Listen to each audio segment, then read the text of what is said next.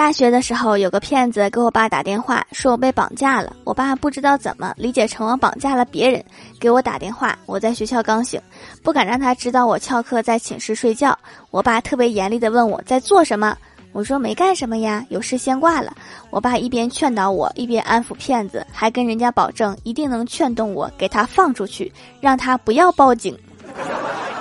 这个骗子活这么大估计也是头一回遇到这种事情。